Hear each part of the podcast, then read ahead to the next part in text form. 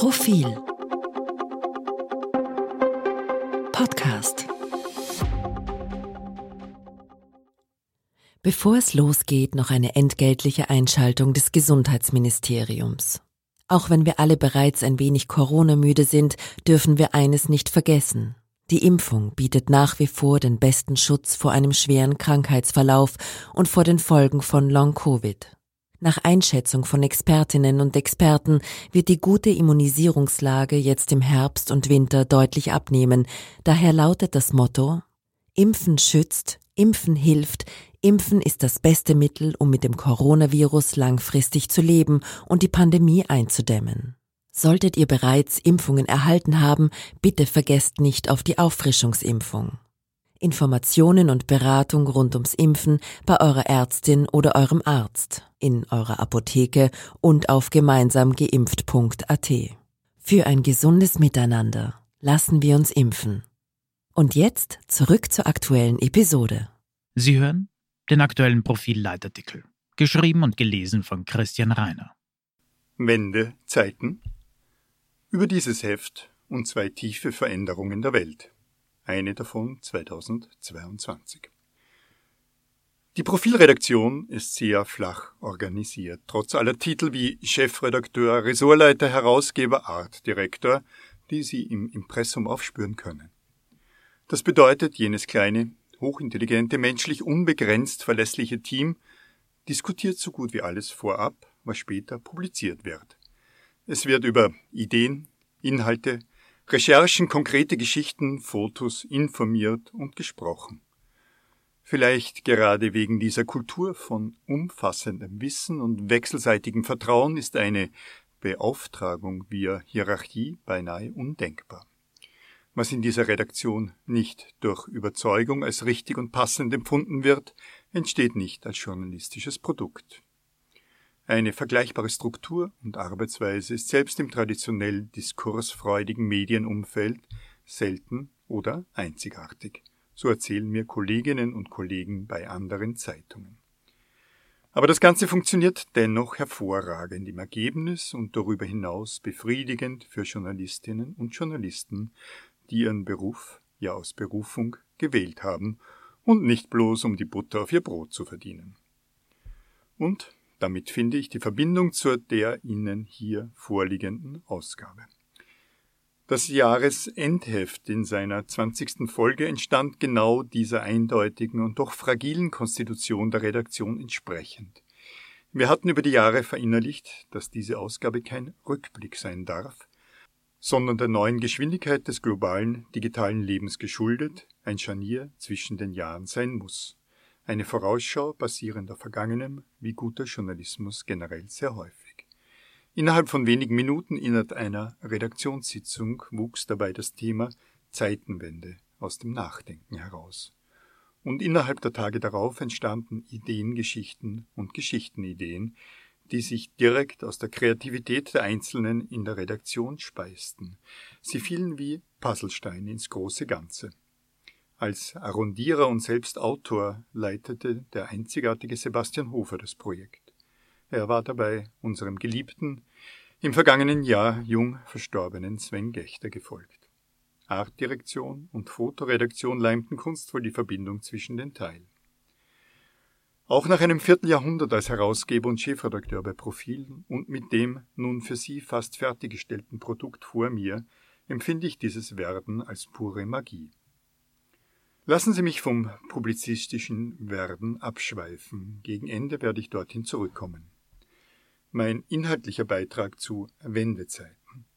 Die beiden von mir als tiefste Einschnitte empfundenen Veränderungen in 25 Jahren. Am 24. Februar begann Russlands Krieg gegen die Ukraine.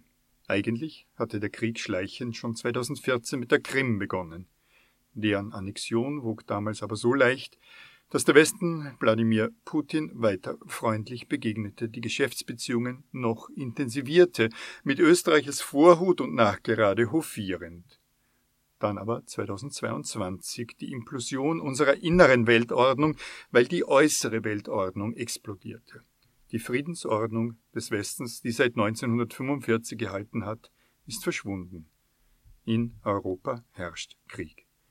Wenige hundert Kilometer vor Wien wird mit einem Arsenal aus fast allen verfügbaren Waffengattungen gekämpft, die der Mensch erdacht hat. Nur die Atombombe kam bisher nicht zum Einsatz. Ob das so bleibt und aus dem lokal begrenzten Konflikt ein Weltkrieg resultiert, ist unklar.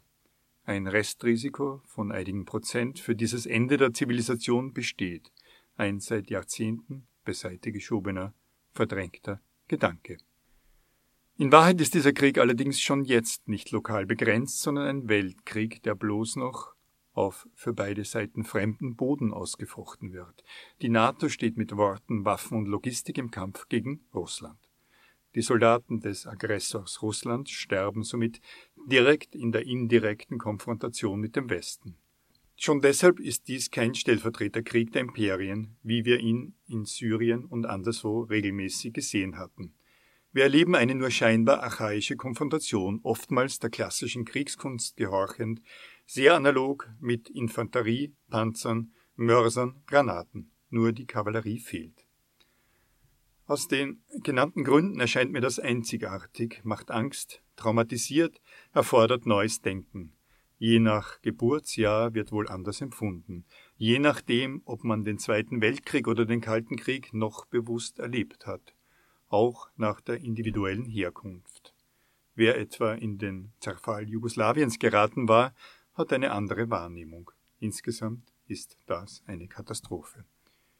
Die andere Unruhe der Wendezeit ist in jeder Hinsicht das Gegenteil jenes Krieges. Digital, neu, nicht plötzlich. Wenn das an dieser Stelle auch banal fast altbacken wirken mag. Ich spreche von der digitalen Disruption. Richtig? Sie ist kein spezifisch am Angelpunkt zwischen 2022 und 2023 zu verortendes Phänomen. Vielmehr begleitet sie uns mit immer neuen Ausprägungen, ziemlich genau seit den von mir hier schon genannten 25 Jahren. Vor einigen Tagen erst stand ich mit meinem Kollegen Robert Treichler zusammen, auch er noch weit vom Pensionsalter entfernt. Wir erinnerten uns gemeinsam an unsere Anfänge im Journalismus, als wir mit mechanischer Schreibmaschine, okay, er mit einem Textautomaten, auf Papierformularen schrieben. Eine andere Erinnerung, mein Chefredakteurskollege Christian Ortner in der Wirtschaftswoche Mitte der 1990er Jahre, der damals sehr zu meinem Erstaunen eine Titelgeschichte über dieses Ding, dieses Internet vorschlug. Was aber weit mehr auffällt als die technische Seite der Veränderung, ist die menschliche. Und damit komme ich auch zurück zum Journalismus. Die digitale Disruption hat einen ungekannten Bruch zwischen den Generationen erzeugt. Das Älterwerden, das Hineinwachsen in die seit Generationen bewährte Position der Altvorderen ist nicht mehr. Junge JournalistInnen übernehmen unsere Ethik und das Handwerk des Recherchierens und des Verifizierens. Davon abgesehen ticken sie aber anders, können daher niemals unsere Lehrlinge sein. Das Internet, Streaming, Wikipedia, Social Media verändern das Denken und damit die Menschen. Das birgt mehr Chancen im zivilisatorischen Prozess als Gefahren, zum Beispiel für die Medienindustrie. Ich will das als positiven Ausblick stehen lassen und wünsche Ihnen alles Gute jetzt in 2023.